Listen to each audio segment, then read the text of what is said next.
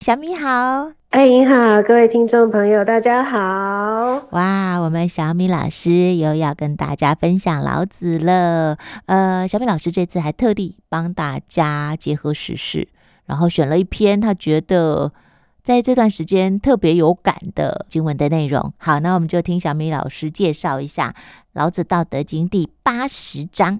好，这一次呢，因为结合时事，大家就会想说啊，虽然那个发生战争的地方离我们很遥远，嗯哼，但是呢，在那一个那一个区域呢，然后战争是非常非常频繁的，然后每次发生冲突的时候，都会战况非常的惨烈的一个区域，这样子。嗯、尤其是这一次呢，遇上是以色列。呃，华人呢，对于尤其是台湾人，对于以色列这个地方呢，这个国家还有他的人民是有一些共感的。嗯嗯，嗯，因为以色列也是一个很小的国家，对对。然后他们是辛苦建国的，是。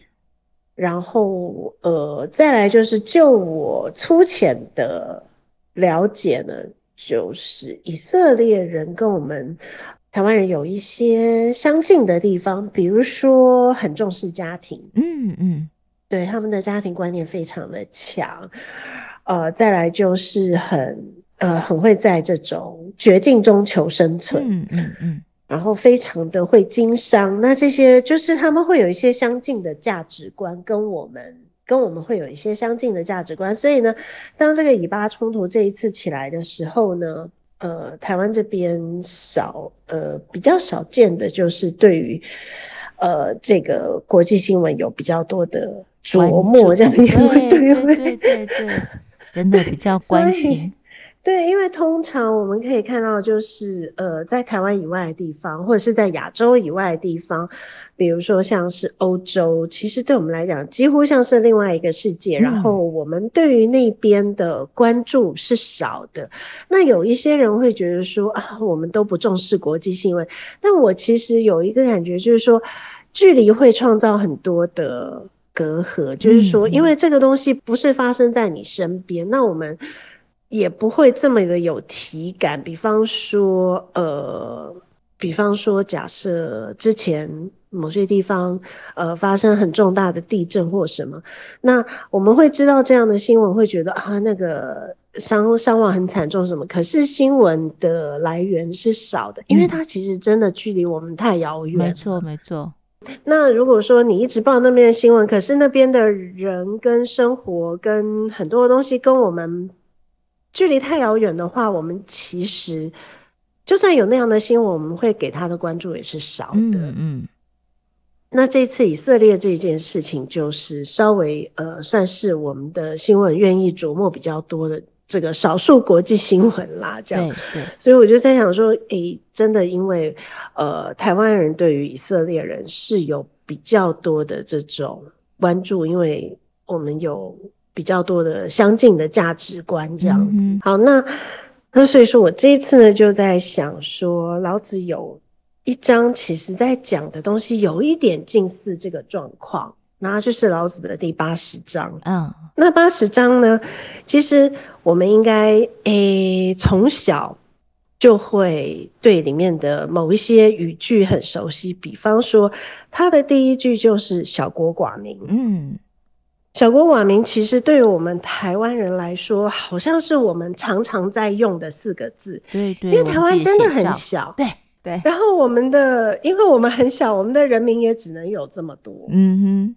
所以真的就是小国寡民。那尤其是相较于我们的邻居，是 对和中国大陆来说，我们真的就是小国寡民。但是也因为这样，我们会一直觉得小国寡民好像不是一个优势。嗯哼。或者是呃，不是一个呃，我们会觉得很正向去思考它的东西。但其实，在老子的见解里面，他觉得小国寡民是好的哦。嗯嗯，对，他认为这是一个完美的状态。就像我觉得，就像我们在日常的生活中，你会不会发现，你的生活区域是小的？尤其如果你能够住在一个生活机能好的地方的时候，你会常常要出远门吗？不用啊，因为你自己各方面的需求都能够被满足了，根本不用出远门。对，嗯，就是这个观念，这就是老子他对于一个理想生活状态的观察。嗯哼，他就发现，其实我们人的日常的需求，如果可以，如果可以满足的话，其实我们是没有强烈的迁徙欲望的。嗯哼。所以，我们为什么会觉得说啊，如果我今天生活机能很好的话，然后我自己家里舒服的话，其实我不会去很多地方。对呀、啊，就没有那个 必要往外跑了呀。就像你现在，你不是就很宅吗？如果今天我家方圆这个走路十分钟以内，我能不能够把什么事情都办完的话，我为什么会要跑远门？真的，我为什么会需要跋涉？所以也就是说，如果我们的生活单位是以小社区，嗯，比如说像我们就是里嘛，对不对？Uh huh, uh huh. 如果我可以在我居住的这个里里面，有完成我大概百分之七十七十的事情的话，其实这就是一个很完美的状态哦，也不用到百分之百，七十其实就足以符合大家的需求了。是的，因为比方说，我们最容易需要的就是、嗯、第一个吃的东西。对，我吃，然后日常生活用品的采买这些东西，如果方便的话，哎，其实就差不多了耶。对呀、啊，对啊，我们又不像国外，嗯、国外他们要买一些东西，要到大卖场，嗯、你看可能都要开车开个半小时以上，对不对？嗯，那在台湾就没有这种状况。台湾其实你的楼下可能就什么都有。对，然后我要去银行，我们常常需要去银行办事，嗯、对不对？然后如果银行很近，邮局很近，然后一些这种还有什么区公所什么啊，这些就是就是，如果是一个我们大概十分钟走路十分钟之内都可以办完的话，其实我们生活所需大概就差不多了。嗯，然后加上现在网络方便，所以很多事情我们。会发现自己的所需要的空间，就是就是这个呃叫做旅行的这种距离会缩短很多。嗯，嗯，那其实这样是一个满足生活所需、完整美好的状态。哦，这就是你常常强调的，嗯，就是住的生活机能。其实你刚才讲的，这就是生活机能，嗯、对不对？哦，是的，对啊，嗯、生活生活机能好，对。对，谁喜欢这样子长途跋涉，对不对？其实人可能就没有这个需求啦。你看，如果我们很喜欢出国玩，常常就是因为住旅馆比住自己家舒服。嗯嗯嗯，其实很多时候，如果你在家很舒服的话，你其实是不会想花钱出去住旅馆的。对呀、啊，因为你就想，我住家里那么舒服，我干嘛还要花一笔钱？然后去住另外一个空间，嗯、对不对？嗯。然后你记不记得曾经有一个时期，我不知道现在现在状况怎样，但是曾经有一个时期，不管是台湾或日本，都很流行宾馆。嗯。因为大家都住在家里，所以跟异性的交往不方便，所以才会有这么多的宾馆。哦，宾馆它有特殊的含义哦。是啊，哦，是什么？就是你可以休息呀、啊。哦，那也就是说，你没有自己私人的空间嘛？哦，在家里没办法休息，对，他跑去外面休息。哎、欸，你看像，像像我现在有猫，我就会出去放无猫架呀。哦，出门是为了要稍微出门是为了要喘口气休息，这样。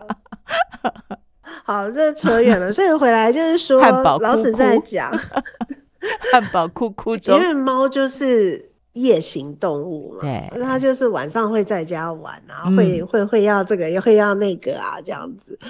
那你有个奴才在，它就会一直来找你啊。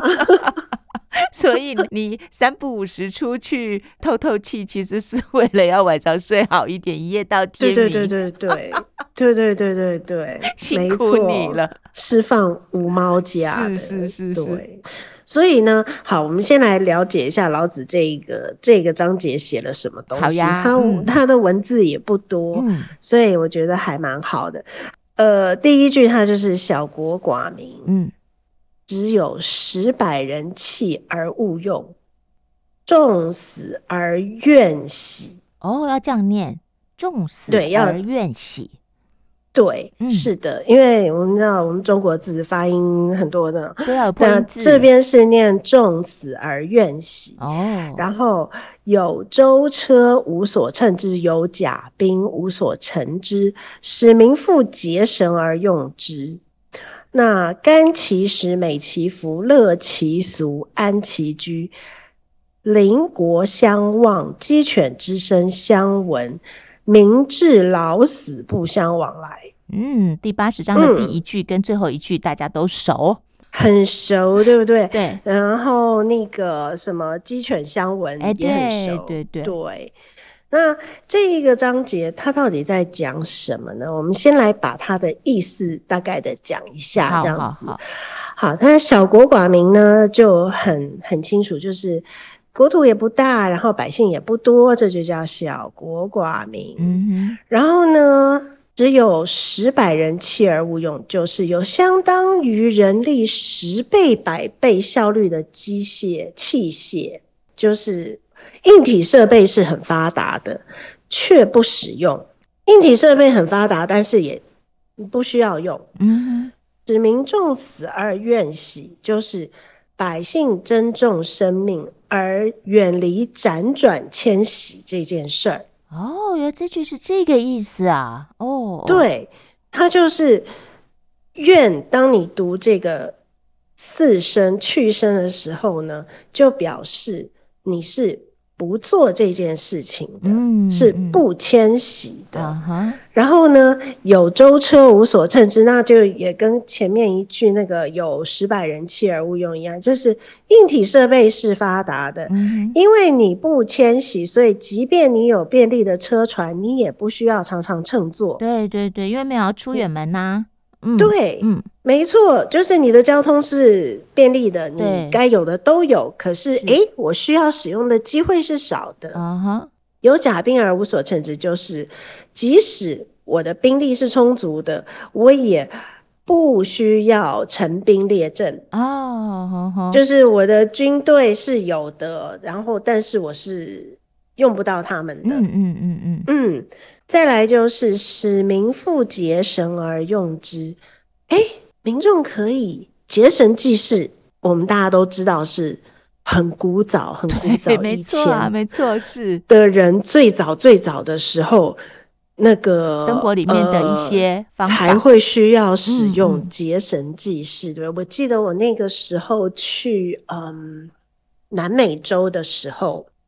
我去南美洲呃旅行的时候，就有看到他们有一个，我有去一间餐厅，它里面的这个装潢就是在用结绳的方式，它就是在呃，它等于是在就是呃凸显他们。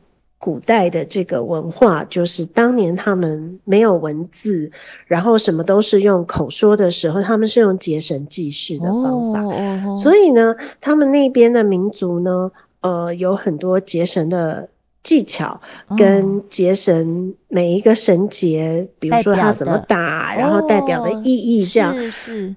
那所以说，这个东西在现代一定是逐渐的失传嘛？对对。嗯，那他们就会有这样想要这个彰显，或者是寻根，或者是呃表示他们这种民族不忘本的精神，所以他就会用一些结绳在他的这个整个室内的陈设里面，就会看到很多很多的绳子跟结绳，嗯，然后再提醒大家说我们这个民族是怎么来的。哦，所以结绳这件事情，嗯。东西方都有，对，在传统的呃，就是早期的社会里面，东西方都有用这样子的方式在做一些记录。哎，是，嗯，我一直觉得这件事情很有趣，就是啊，嗯，在这个交通古代这种什么航海啊，什么也没有，也没有舟车，然后什么那个迁徙很不方便的年代。然后各个大陆之间所有的这种早期的民族几乎都很都很隔阂的，就是完全是阻隔的，在自己的地区里面发展的时候，却有好多好多相似的东西。比如说，你看像结绳记事这种东西，嗯嗯、东西方都有。对呀、啊。还有，你有没有发现龙？嗯，龙是一个神话意象的，图腾，对不对？对对对对。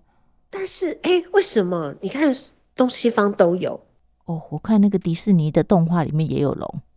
对，龙龙这个东西，龙这个神话里面的动物，在东西方都有非常非常重要的历史里面都有非常重要的角色。嗯嗯嗯嗯，这是一个很神奇的事情。如果它是一个 神话阿萨布鲁的动物，为什么全世界各个的文化里面通通都有龙？哎。而且这个龙都是一个很重要的象征。对，我觉得这件事情超有趣的。你记不记得几年以前那个 HBO 有一个那个呃有一个连续剧叫什么呃《权力游戏：冰与火之歌》？哎，有，里面的人是可以有龙，他才能够就是这个一国的国王是要有龙的耶，而且他是要能够。召唤龙，骑在龙身上去打仗的哦。然后你看，那个西方也有很多的那个呃那个童话故事或什么，都是勇者去打击恶龙，然后救回公主或什么的。这个这个脉络在西方文化里面是非常强，可是，在东方也是啊。嗯，就是龙是权力的象征。对。然后为什么啊？就是为什么到处都有龙啊？嗯，好奇怪哦，这个东西也是我很不解。对，好，我又扯远了，对不起。所以结绳记事这件事情也是东西方都有。好奇宝宝这样很好，